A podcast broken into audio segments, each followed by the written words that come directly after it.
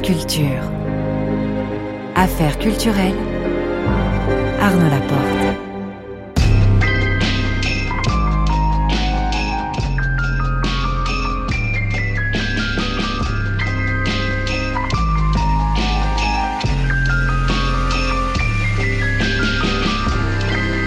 Ce soir, je reçois Colline Serrault. À 19h45, le son du jour, ce sera Another Cycle de groupe Infant Island. Vers 19h50, le grand tour de Marie Sorbier qui sera ce soir au centre Pompidou à Paris pour nous faire assister à la 19e édition du festival hors piste qui a comme thème cette année le sport. Le tout est réalisé par Margot Page avec euh, Sébastien Royer et Florent Bujon à la prise de son.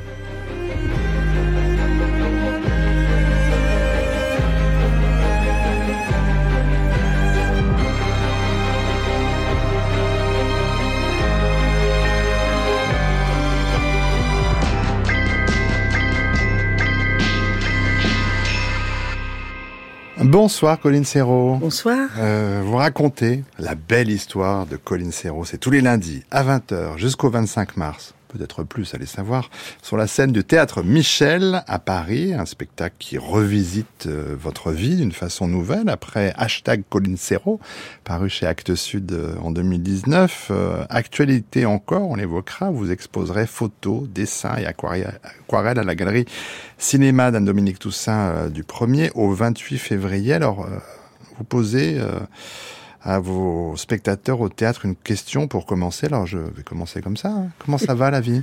Ça va, ça va. Après je fais bonne année, puis je fais. Mais là on voit pas, c'est la radio. Je fais comme ça pour bonne année. Bof, ouais, bof, bof, bof, bof hein, avec cette main qui. Compliqué l'année. Ouais, ouais ça commence fort. Euh, vous démarrez euh, votre spectacle en, évoquant euh, d'emblée l'école de Beauvallon dans la Drôme, et on va y revenir, mais il faut quand même aussi rappeler que vous êtes de fait une enfant de la balle. Colline Serrault, mère comédienne, puis traductrice, autrice, éditrice, père metteur en scène. Alors ce qui pourrait ressembler à une enfance rêver ne l'a pas forcément été tant que cela.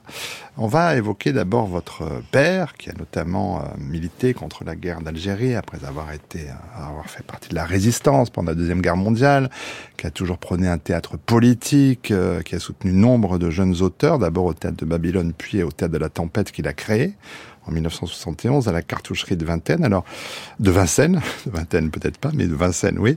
Avant d'en parler, on va écouter Jean-Marie Serrault, en 67, à la radio, il parle d'une pièce de Kateb Yassine qui s'intitule Les ancêtres redoublent de férocité. Le vrai sujet de la, pièce de Kateb, c'est comment des hommes, euh, des frères plongés à un moment crucial de la transformation historique de leur pays, se trouvent aux prises à la fois avec l'aliénation que peuvent faire peser sur eux les ancêtres sous toutes ses formes, aliénation à la fois positive et négative, puisque les vautours, qui sont l'image même des ancêtres, dans toutes les traditions culturelles, le vautour est le purificateur. C'est à la fois celui qui mange la charogne, mais aussi celui qui fait place nette pour permettre à la vie de se renouveler. C'est l'ambiguïté de l'ancêtre qui est à la fois celui qui pèse et celui à partir duquel on peut repartir est une chose commune à toutes les cultures et, et l'exprime avec une force poétique qui atteint l'universalité. Alors, l'ambiguïté de l'ancêtre, dit euh, Jean-Marie Serrault, on pourrait dire que c'est assez raccord avec ce que vous dites de votre père, parce qu'il a apporté et vécu hein, selon des valeurs fortes, avec beaucoup de courage, mais euh, comme père, c'était pas tout à fait ça. Non, non, non. Mais ce, que, ce qui est beau dans ce qui est, comme il a toujours une, euh, un sens dialectique très très fort. C'est-à-dire il est, il est toujours conscient des contradictions, il mhm. les exprime avec intelligence et mesure. Mais euh, oui, non, c'est un homme brillant et qui, qui a défendu des gens de manière très courageuse. Il a défendu d'abord euh, pendant la résistance les Juifs, etc. Il a, il a défendu les, les, ceux qui se révoltaient en Algérie pour mhm. leur indépendance. Il a défendu toute la culture noire aussi. Mhm. Mais et euh, oui, mais je pense que c'était bon. C'était une époque aussi où les pères étaient souvent comme ça. Euh, ils n'avaient pas du tout le, le, féminisme n'était pas passé par là et ils n'avaient mm. pas du tout le sens de qu'ils avaient aussi des devoirs quoi, mm. euh, d'être père quoi. Alors ils étaient pères pour un tas de gens, mais pas pour, pas pour ses enfants. Alors, bon, j'en ai pas voulu sur le moment, ni, ni, même maintenant, mais bon, c'était aussi un dessinateur et un architecte remarquable, surtout dessinateur. Je regrette qu'il m'ait pas appris le dessin plus, voilà, des choses comme ça. Mais bon, c'était le phallocrate habituel euh, de cette époque, qui, qui, était passionné par son boulot et qui le faisait bien. Hmm. Alors, parité oblige, on va écouter votre mère, maintenant, Geneviève ah, Serrault, dans l'émission Images et visages du théâtre d'aujourd'hui, on est en 71. Jean-Marie a joué ses premiers petits rôles à l'époque, en 44 par là, euh, où Dulin l'employait, employait quelques élèves qu'il aimait bien dans les distributions qu'il faisait euh, au théâtre euh, Sarah, Bernard. à l'époque. C'est ça. Et alors moi, comme il y avait il y a une question d'enfant qui m'a rendu la vie difficile pour ce qui est d'être comédienne, et euh, j'ai vécu euh, conjointement avec Jean-Marie l'aventure du Babylone. En 1950 euh, En 1950, enfin dans les années 50, 51. Construction de ce théâtre, la vie était épouvantablement difficile, mais bon, on a tenu le coup. Et puis il y a eu toute cette aventure marquée essentiellement par la, création de En attendant Godot. De En attendant Godot de Beckett et une quantité d'autres créations de Vautier, d'Adamoff, de Ionesco, de Dubillard, euh, pratiquement tous les jeunes auteurs des années 50 ont passé au Babylone. il y a une question d'enfant, dit votre mère. C'est comme une phrase assez forte, comme une séron. Oui, ben elle, se, elle se tapait tout. C'était pas plus compliqué que ça. Mais comme, comme voilà, c'était un monde totalement inégalitaire. Elle était remarquablement intelligente, cultivée. Euh, et, on il y avait trois gosses et, et, lui, il était juste aux abonnés absents. Bon, euh, mm. c'était c'était une époque aussi. Mm, c'était pas des gens. Mais ça, ça a beaucoup évidemment marqué nous, nos, esprits, parce que elle était submergée, elle croulait sous les tâches, et en plus, euh, dans l'édition, elle était mal payée. ça n'a pas beaucoup changé, je crois, depuis. Non, ça n'a pas changé. et donc, euh. Donc c'était à la fois des princes, de, je dis toujours des, des, aristocrates absolus, des princes de la culture et, et nous, on vivait pas très très très loin des, des OS les plus pauvres. Quoi. Mais c'est pour ça Mais que... c'est une richesse aussi. Bien sûr. Mais c'est pour ça aussi que l'école de Beauvallon a été si marquante pour vous. Qu'est-ce que vous y avez découvert, Colline Serrault? Bah, c'était d'abord c'était pas mal de gens de ma famille qui, qui avaient fondé aussi cette mmh. école donc euh, euh, bah, c'était surtout la nature surtout et puis une autre manière de voir l'éducation de voir l'humanité de et de, c'était comme par hasard des femmes quand même qui dirigeaient ça. Donc elles étaient déjà très très en avance sur leur temps, sur le plan même de la démocratie, du rapport au, à la santé, incroyable. Tout ce qu'elles ont, toute l'histoire de cette école et de ce qu'on vivait dans cette école, si on transpose maintenant, c'est ce qu'il faudrait maintenant, quoi. Euh, et on en est loin. oui, c'est-à-dire la liberté, euh, mais quand même encadrée. le fait principal, c'était un gosse, vous prenez n'importe quel gosse, il est doué pour quelque chose. N'importe quelle personne humaine est douée pour quelque chose. À partir du moment où vous cherchez ça, au lieu de chercher les failles, là où il, hmm. rate et tout, vous cherchez ça, vous commencez à, le mettre dans le succès de ça, et ben vous pouvez l'amener partout après. C'est, elle disait toujours l'échec, ça doit être un truc qui arrive pas. Ce qui doit être la norme, c'est la réussite. À partir de là, on, se construisait. Hmm. vous, vous êtes doué pour beaucoup de choses, Colline Serrault, on va en parler dans, notre entretien. Euh, en tout cas, vos parents vous ont pas détourné d'un goût prononcé pour l'art, puisqu'il va y avoir des études de musicologie, littérature, art dramatique. Vous formez aussi au trapèze à l'école du cirque Annie Fratellini. Vous montrez d'ailleurs hein, dans le spectacle Théâtre Michel un film de votre numéro de trapèze. Le trapèze, est-ce que c'est pas aussi une forme de métaphore de la vie d'artiste? Oui, le trapèze, c'est parce que euh, d'abord j'aimais le cirque, mais, mais et, mon père n'était pas très content que je fasse, je devienne comédienne. Il m'avait dit, mais il faut que tu sois une athlète. Et c'est vrai, mm. il faut être une athlète pour faire ce, ce boulot.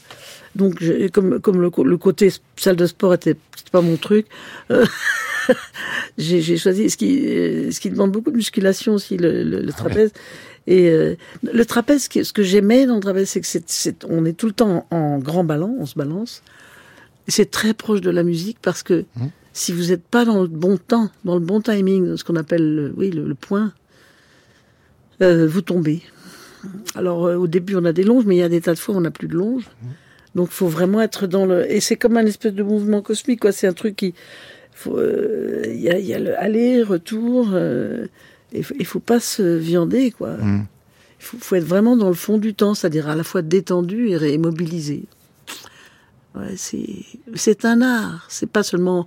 Alors les pour les gens c'est ah, ah, ah bon fait, fait, du cirque comme si c'était pas quelque chose d'important ou de, ou de sérieux. C'est très sérieux parce mm. qu'on risque sa vie. Et, et, et, on ne fait pas risquer sa vie, on, on progresse quoi.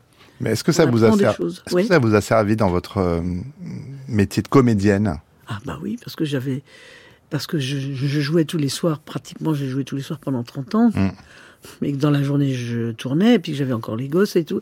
Donc euh, il fallait être une athlète.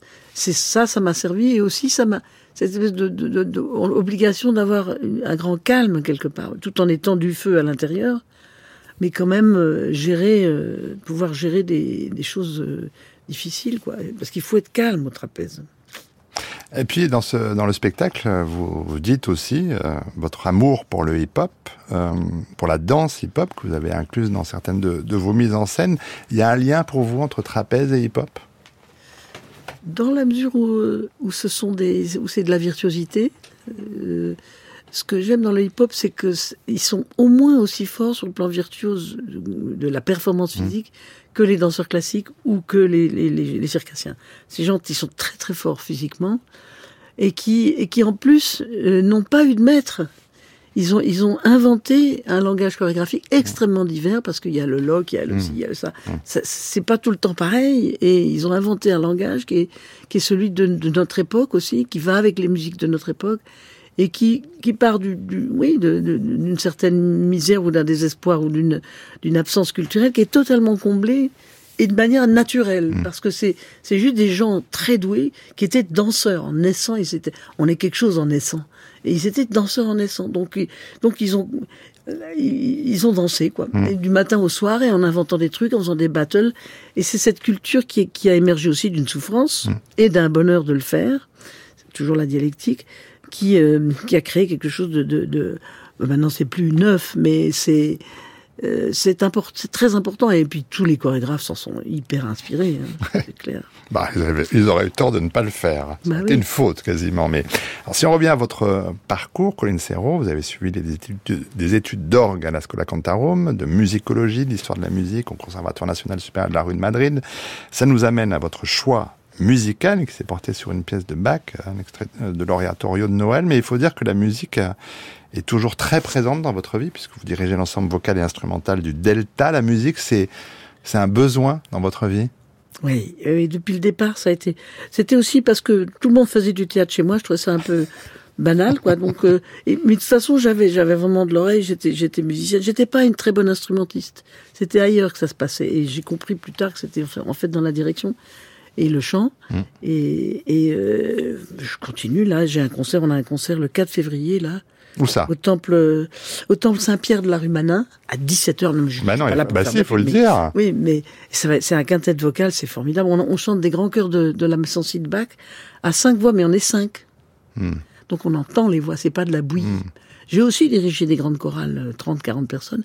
Maintenant, je suis contente avec l'ensemble vocal parce que on entend tout le contrepoint, on entend. Hmm. Et on le chante celui-là, Eresaï Dirgot. Ah, alors. Évidemment, ce ne sera pas tout à fait avec la même instrumentation, hein. euh, mais j'ai vu un extrait, en effet, euh, des performances du, Delta, et ça procure quoi physiquement pour vous de chanter, Colin Serrault? C'est euh, essentiel, c'est toute l'humanité a toujours chanté, c'est au-delà de la parole, c'est beaucoup de travail parce qu'il faut quand même placer sa voix, et, euh, c'est vital. Quoi. Moi, si je chante pas dans la journée, je suis pas bien. Quoi. Allez, on écoute un extrait de l'oratorio de Noël de Bach dans la version que vous avez choisie, celle du Monterverdi Choir, dirigé par Elliot Gardiner.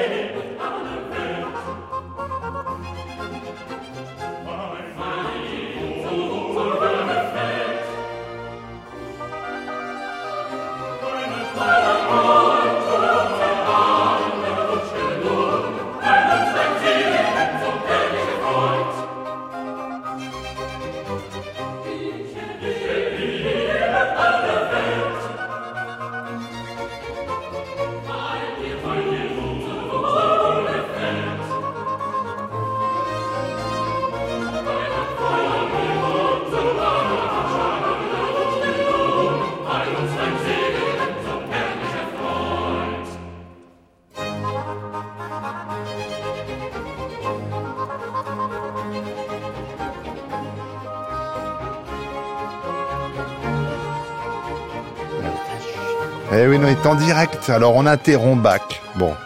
Saurons-nous pardonner, Colin Serrault? Oui, oui, Bon, oui, parce que c'est, c'est en fait c'est le da capo, donc ça c'est pas grave.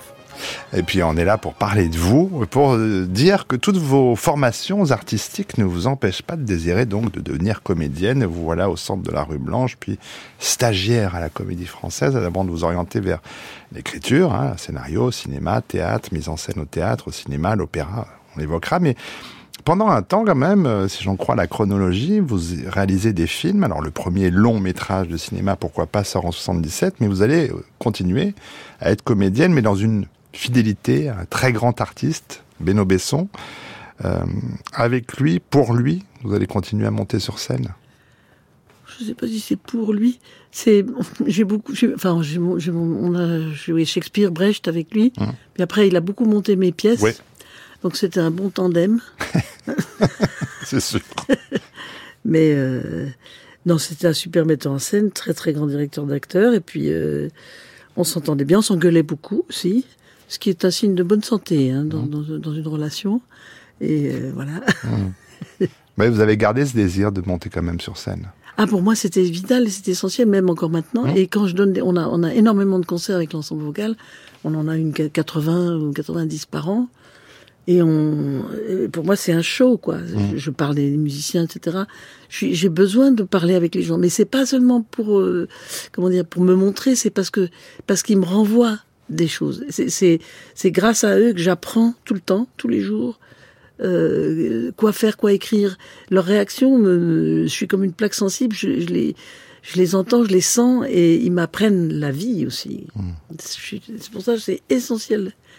Et puis je suis une raconteuse quand même, un petit peu. Maintenant, on le voit au Théâtre Michel, vous avez un grand plaisir à être en scène. Oui, oui, oui. Je me force pas. Puis je, je bon, je trouve que je parle de mon truc parce que je, euh, je connais ma vie, quoi. Mais mais c'est pas ça qui m'intéresse. Et puis je parle pas du tout de ma vie privée d'abord. Je regarde personne. Mais mais ce qui m'intéresse, c'est de voir comment on peut communiquer. Enfin, quand il rit, quand il rit, c'est c'est une drogue dure, mmh. quoi. Et c'est c'est ça qui parce qu'il rit, parce qu'il parce qu'il vous renvoie un truc où on a communiqué. Mmh.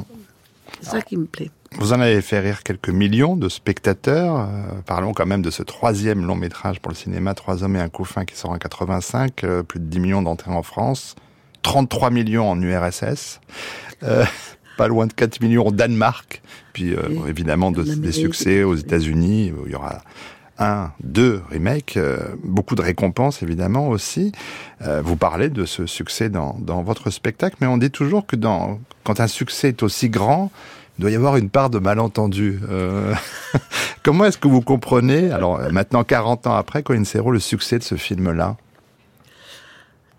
Euh, C'était, c'est tombé, euh, comment dire, à un moment où ça, des fois on est dans le creux de la vague, des fois on est dans le sommet de la vague. Il y avait, il y avait un truc qui était non dit, qui était dans la société, qui était là, qui était non verbalisé, et qui tout d'un coup a trouvé son incarnation dans ce film.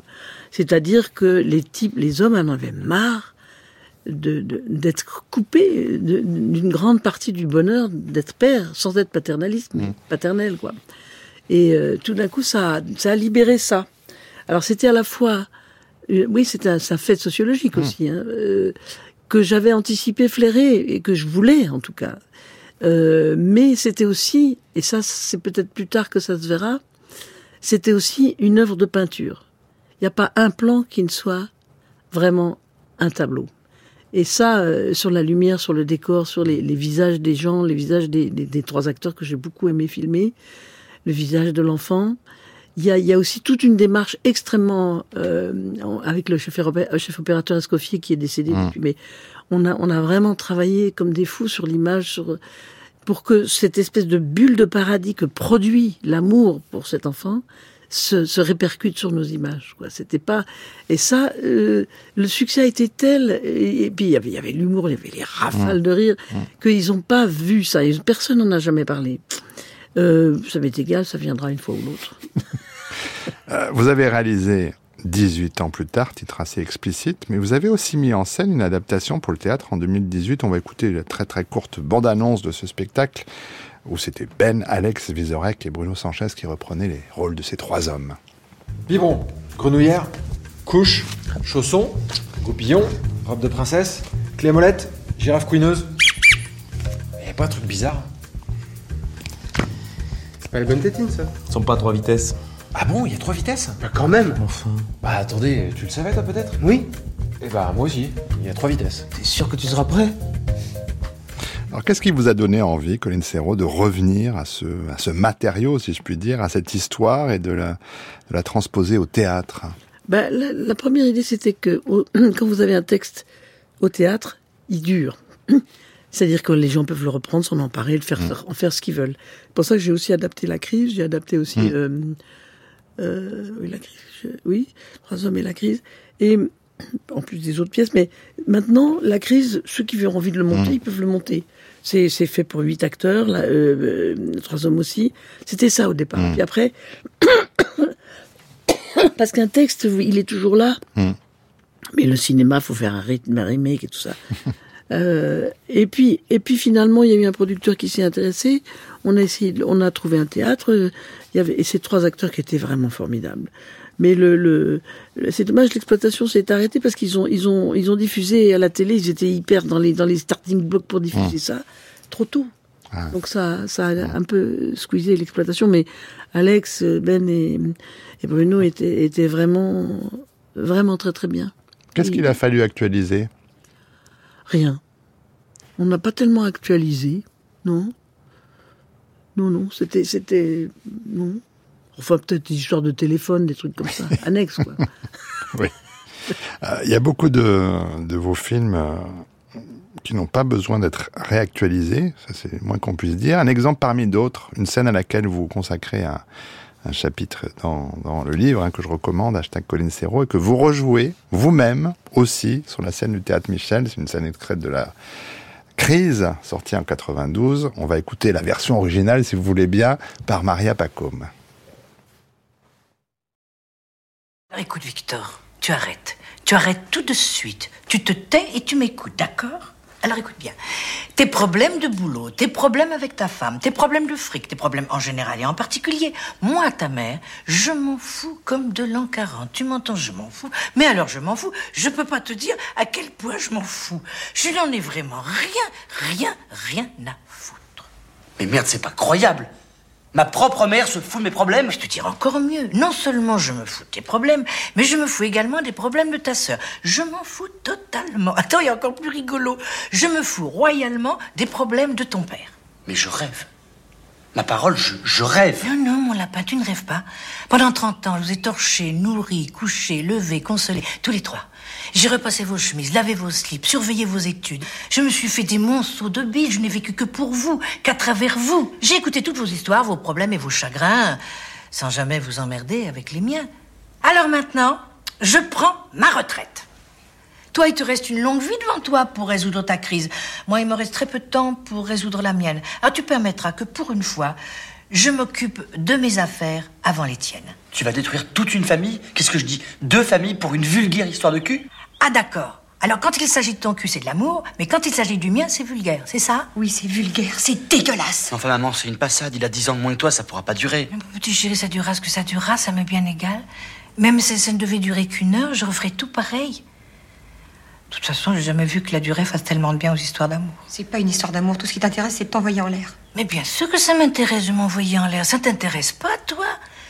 Et même si c'était qu'une belle histoire de cul, j'ai pas le droit d'en avoir une belle histoire de cul, moi Mais ils sont insensés tous les deux. Comment ils croient qu'ils sont venus sur cette terre? Vous croyez que je vous ai fait avec mes oreilles? Je vous ai fait avec mon cul, mes petits poussins. Même qu'à l'époque, c'est drôlement chouette le cul avec votre père. Et voilà que vous voulez maintenant, il se passe plus rien entre nous. Alors ça vous fait peut-être pas tellement plaisir de l'entendre, mais votre mère, elle a un cul qui va très bien. Il va mieux que jamais même. Puis il y a autre chose que que vous voulez pas entendre. Je suis amoureuse. Je, suis heureuse. Je nage dans le bonheur. Maria Pacôme, dans La crise, euh, votre film Colin Serrault, euh, alors devant ses enfants interloqués, hein, interprétés euh, respectivement par Vincent Ladon et Zabou Bretman, tout d'un coup, j'y avais pas pensé avant, mais en vous parlant avec vous ce soir, je vais pas faire de la psychanalyse de bazar, mais trois hommes et un couffin, le monde des pères qui s'occupent de leurs enfants. La crise parle d'une femme, d'une mère de famille qui en a marre de s'occuper de ses enfants et qui a envie de s'occuper d'elle. Euh, c'est quand même, euh, il y a des sources biographiques dans l'écriture de ces films. Oh bah, certainement, mais c'est assez secret et je, n'ai même pas moi-même euh, la, clé pour ouvrir ce secret. Non, ce que je sais, c'est que ce que j'ai aimé dans, bah bon, cette, cette scène, je l'ai écrite d'un seul trait comme mmh. ça elle avait beaucoup d'élégance quand elle le disait, Maria. Hein. Et, euh, et, ce que je trouve incroyable aussi, c'est que bon, ça, ça, passe en boucle partout. Enfin, c'est dingue que c'est devenu viral. Les gens la prennent par cœur et tout. Euh, ce que, ce qui me plaît, ce qui, ce qui est un changement aussi de, de société, c'est que les hommes et les femmes aiment cette, cette tirade. Et, et ça, c'est beau. Ça veut dire que ça veut dire que maintenant, il y a une prise de conscience aussi que euh, voilà. Et, et, une libération, une libération aussi pour les hommes, de dire bah, ma mère, elle peut être bien, quoi. Je suis pas à la porter sur mon dos avec ma culpabilité, tout ça. Non, elle est, ça les réjouit que quelqu'un vive sa vie tranquillement et sexuellement aussi. Je veux dire que la, la, la vie sexuelle s'arrête pas euh, à 40 ans, quoi. Hein, et, et, voilà, et c'est, c'était une libération, je pense, pour des tas de gens. Et puis ça a été fait avec euh, parce qu'elle parle de cul quand même. Voilà, c'est pas du tout. Ça pourrait passer pour vulgaire, mais non, c'est c'est très élégant comme elle le hmm. fait. Très. Grande classe de Maria Paco, mais vous le, vous le faites fort bien aussi en scène, Colin Serrault. Mais pour écrire un, un monologue comme celui-ci, on aura un autre exemple dans, dans, quelques minutes. On se dit que là encore, le fait d'être comédienne, c'est un, c'est un atout. Mais est-ce qu'il y a une méthode particulière? Vous dites c'est venu comme ça, mais, mais après, il faut être bien sûr que ce sont les bons mots, le bon ordre, le bon rythme. Ah, c'est travaillé, très très très travaillé. C'est pour ça, moi, je n'improvise pas. Mes acteurs, les acteurs, je travaille beaucoup avec eux. On répète 4-5 heures par jour euh, pendant 4 semaines avant le tournage. C'est, euh, c'est à la virgule près. Et, non pas parce que je suis maniaque sur mon texte, mais parce que je- moi, je le crache, je, je le passe au gueuloir, comme disait euh, Flaubert, pendant des heures.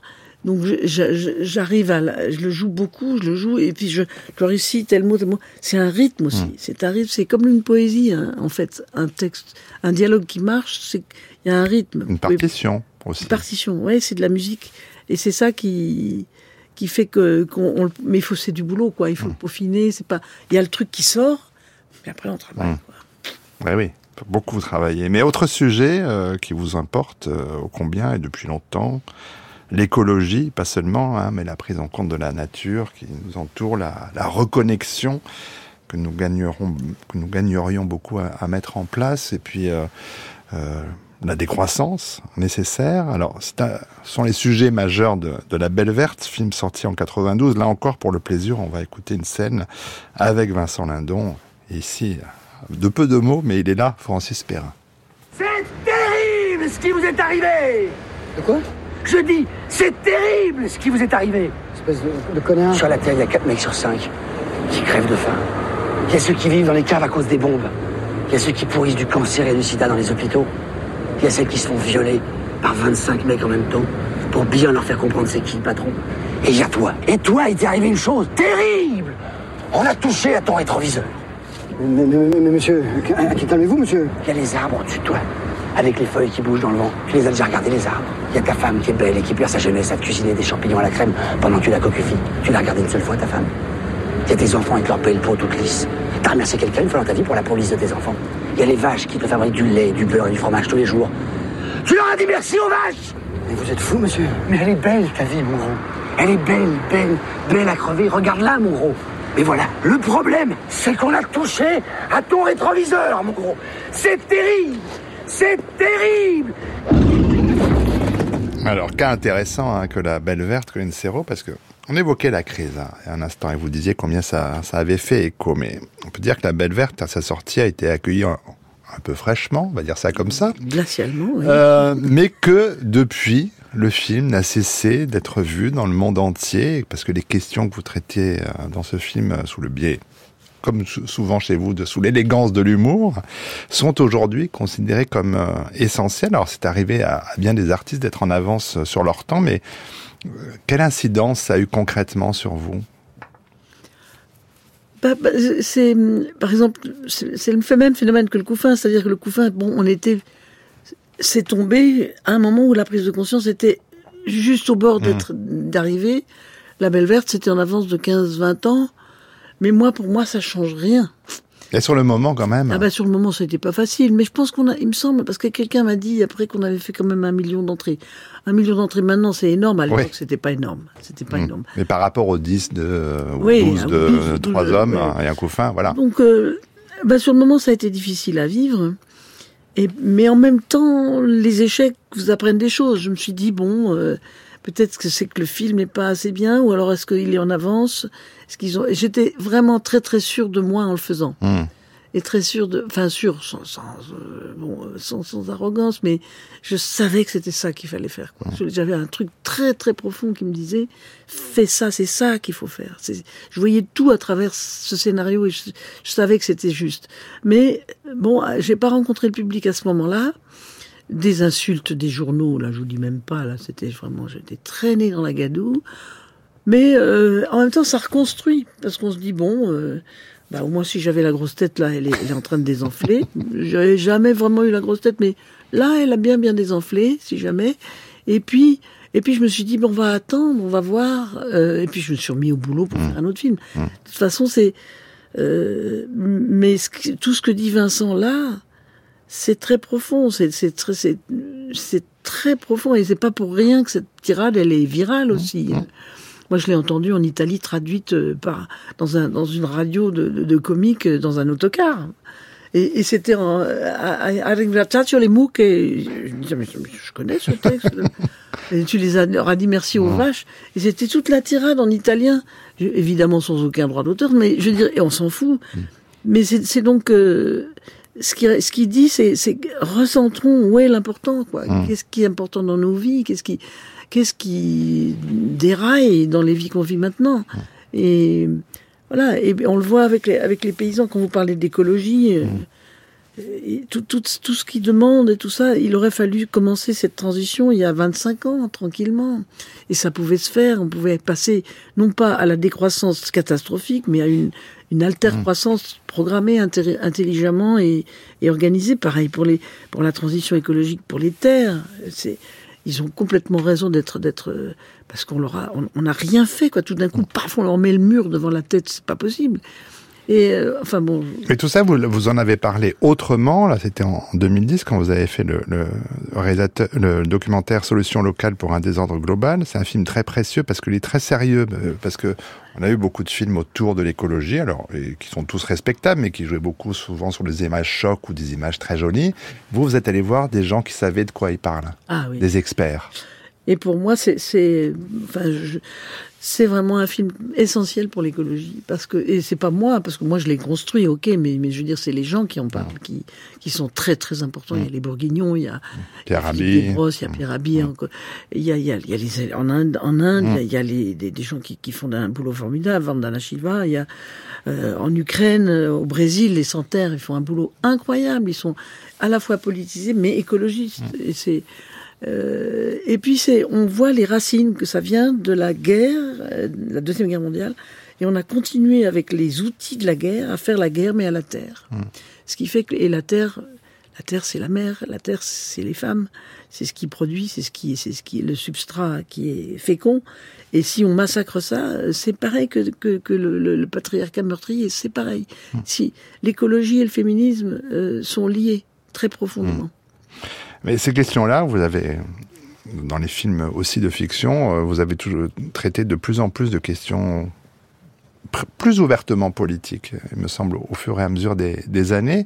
Mais dans le, dans le spectacle au Théâtre Michel, vous évoquez euh, votre prochain film. C'est une blague? Non. Pourquoi ça serait une blague? Non, parce que le, alors c'est une blague parce que le sujet paraît euh, moins politique, mais il est extrêmement d'actualité sur euh, la façon dont travaille un metteur en scène avec ses interprètes. Non, je oui. me demandais si c'était, voilà, si le scénario est écrit, si oui, vous êtes prête à le tourner. Oui, je suis prête à le tourner, et puis ça va, il y a deux, trois retouches, mais on va, on va le tourner. Ça s'appelle Tempête, et ça annonce des tempêtes, euh, mais avec une succession de comédies. C'est un peu construit à, comme la crise, une succession de, de scènes hilarantes, quoi. Euh, y a, y a, y a, je, je, suis capable aussi de critiquer les écolos, hein. Le, le truc de développement personnel, là. et puis le, les metteurs en scène qui, qui sont très très très attirés par la coke. Bon, enfin après chacun fait ce qu'il veut, mais et qui il y a tout ce côté. Euh...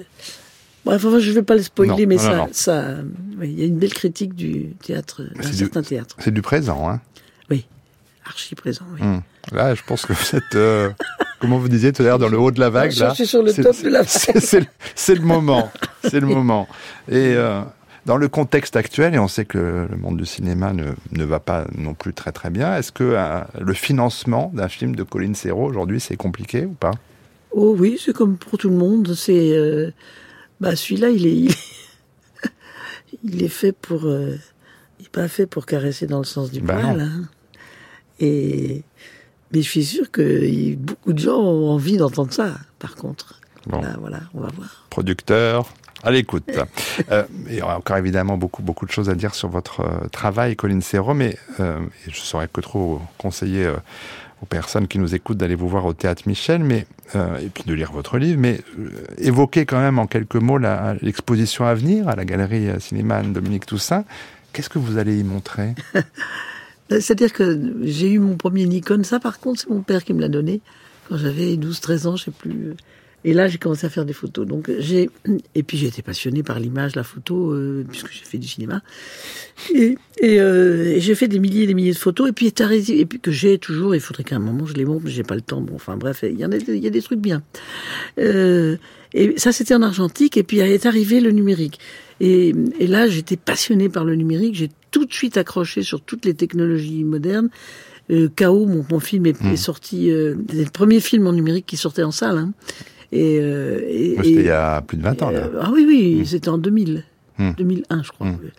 Et, et puis, et là, j'ai commencé aussi à me former très, très sérieusement avec des stages partout, des profs et tout ça, sur Photoshop et sur toutes les techniques d'image. Parce que nous, dans le cinéma, on, on a, on a ce qu'on appelle l'étalonnage. Hmm. Et quand on était en Argentine, ben, il y avait deux jours d'étalonnage. Maintenant, c'est trois semaines d'étalonnage. Avec le numérique, c'est formidable. On peut faire de la peinture. Donc là, ça m'a passionné et j'ai commencé à faire ce que j'ai appelé des photos peintures.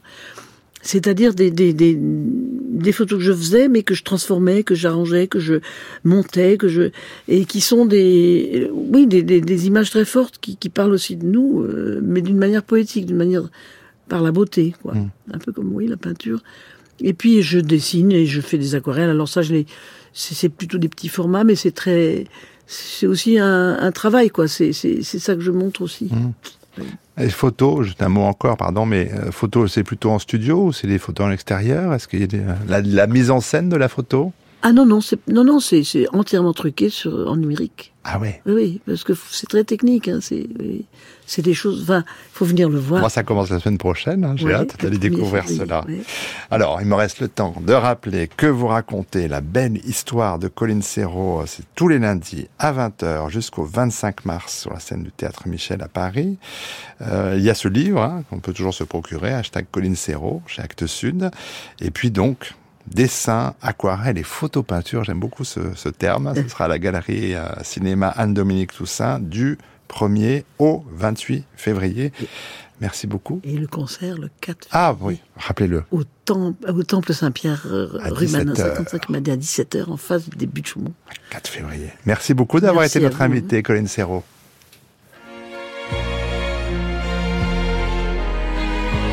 France Culture. Affaires culturelles. Arnaud Laporte. Notre son du jour est issu de l'album Obsidian Wrath d'Infant Island, un groupe américain originaire de l'État de Virginie, dont la musique est qualifiée de black gaze et de screamo. Alors il faut expliquer un peu tout ça. Le black gaze, c'est la contraction de black metal et de shoegaze, deux genres popularisés dans les années 90. Côté black metal, on retrouve une musique crue, ténébreuse, marquée par des tempos rapides, un chant hurlé et une technique dite de blast beat à la batterie. Côté shoegaze, on parle d'un sous-genre du rock alternatif, marqué par l'utilisation abondante des pédales d'effet, d'où le shoegazing, qui signifie littéralement regarder ses chaussures. Le black gaze, qui est né en France autour du musicien Neige et de son groupe Alceste dans le courant des années 2000, mélange donc ces deux genres dans une combinaison originale d'agressivité et de Quant au screamo, on parle là d'une variante hardcore et hurlée de la musique emo, un genre plutôt introspectif, cathartique, très populaire dans les années 90-2000. Si vous avez tout suivi, écoutez maintenant le morceau Another Cycle, un titre qui touche à l'archaïque autant qu'à l'apocalyptique. Attention tout de même, ça peut un peu surprendre quelques oreilles.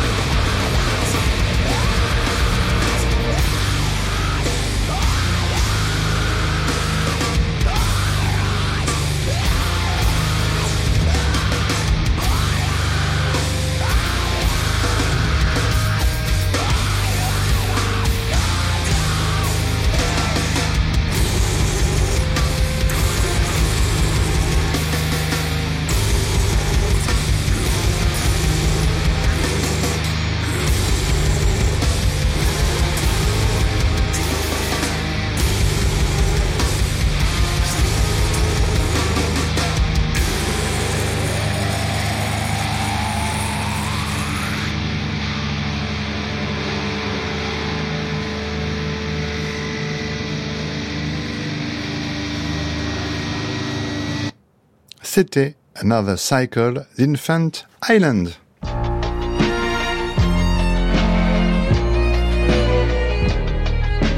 France Culture, le grand tour, le grand tour, grand tour. Marie Sorbier. Bonsoir Marie, mais où êtes-vous?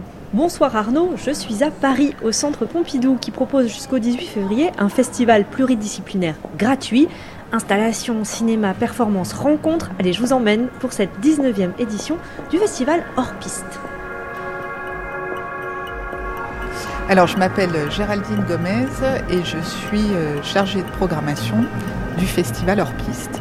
Pour cette année 2024, euh, la thématique tourne autour du sport. On est une année olympique. Euh, pourquoi, au-delà de l'année olympique, vous avez choisi cette thématique et comment les, ar les artistes en sont-ils euh, emparés?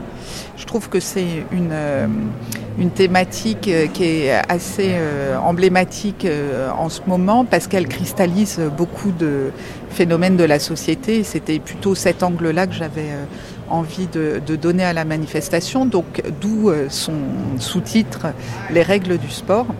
Parce que quand même très clairement le sport est perclus de règles, que ça soit euh, la mesure d'un terrain de foot au taux de testostérone. Quoi.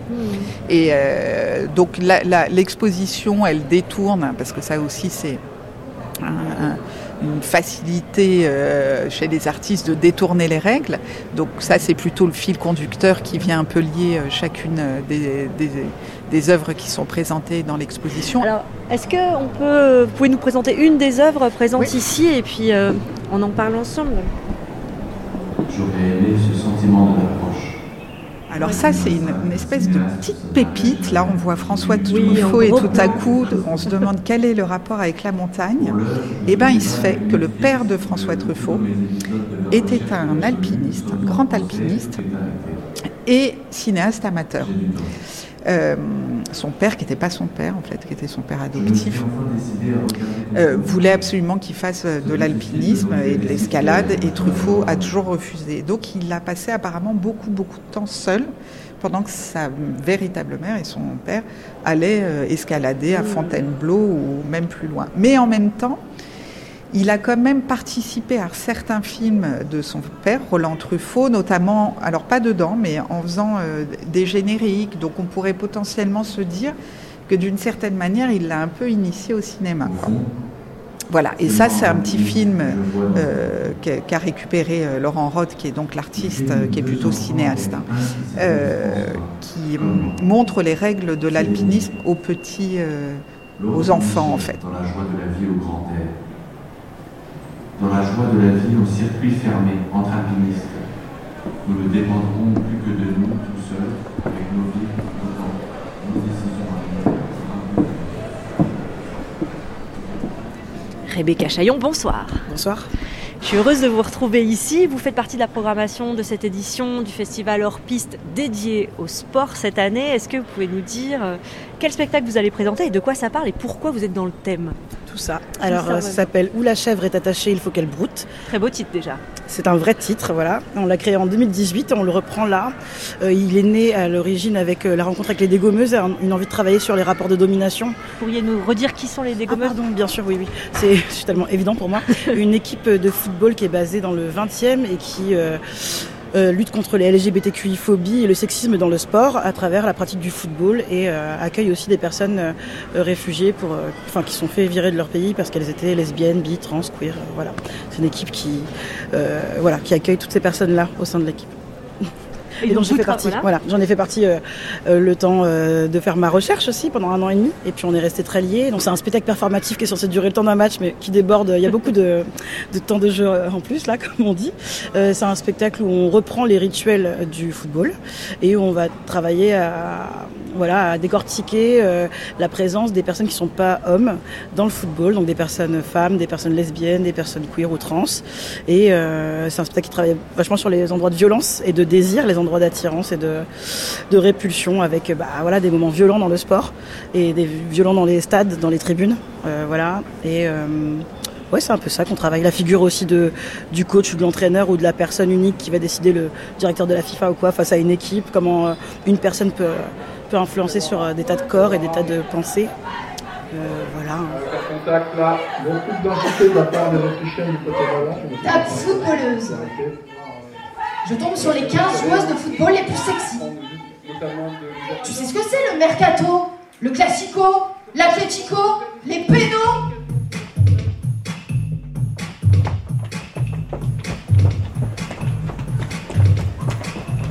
David Guez est présent devant son œuvre. On va aller lui demander de nous expliquer ce qu'il a créé pour le festival. Ouais, mercredi, ouais, mercredi, ouais. Ça- bonjour, on, on- on y va maintenant, ça vous va? Euh, David Guez, euh, je suis artiste et je travaille dans le numérique depuis plus de 20 ans.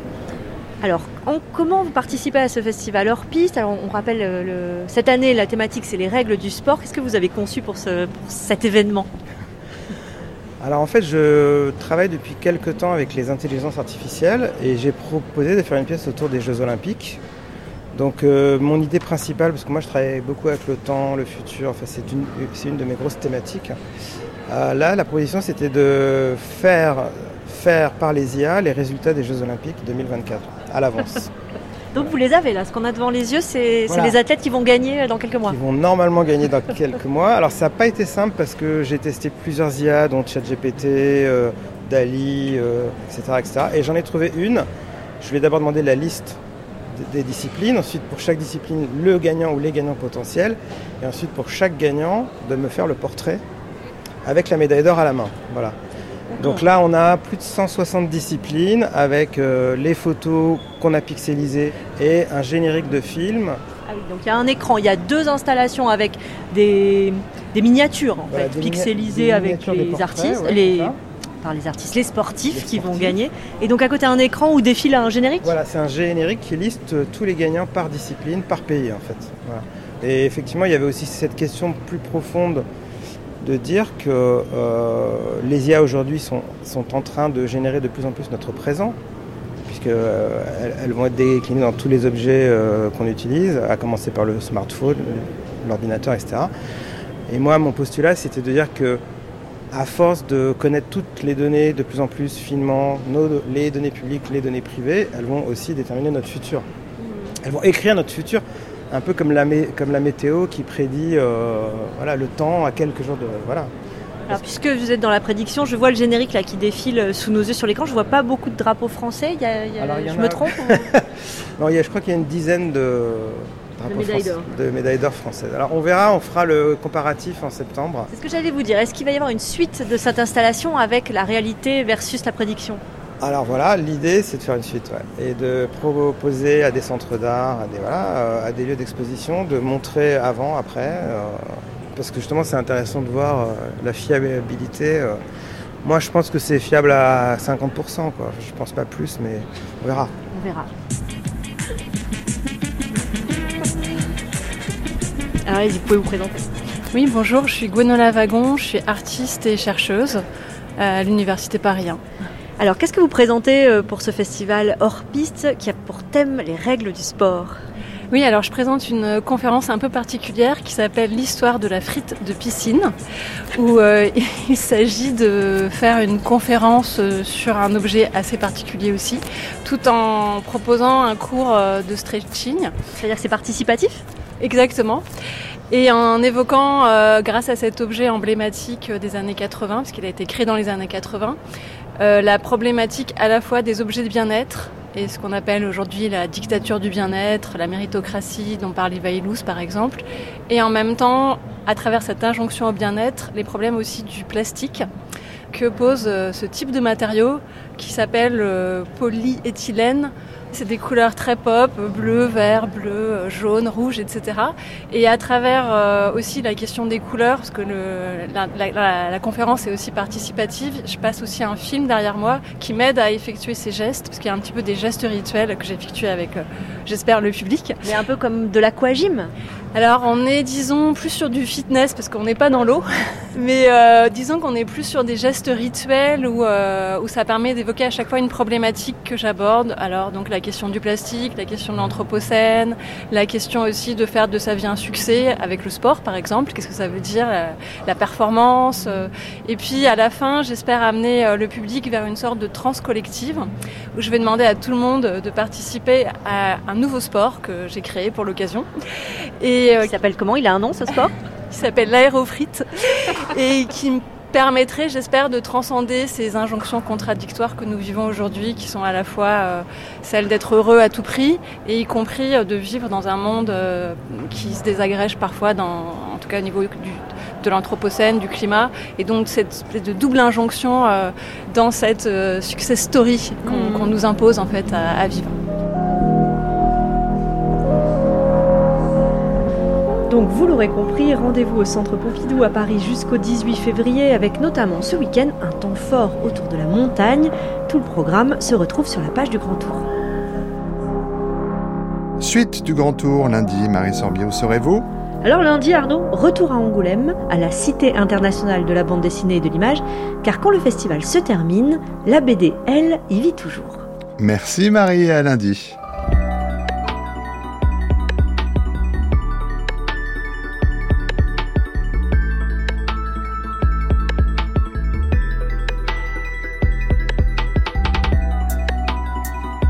Cette émission, comme toutes celles de la chaîne, est à écouter ou podcaster sur le site de France Culture ou via l'application Radio France. Émission préparée avec Boris Pinault, Anouk Minaudier, Jules Barbier, Marceau Bassi, Lise Ripoche et Bérénice Oursouré-Garaille.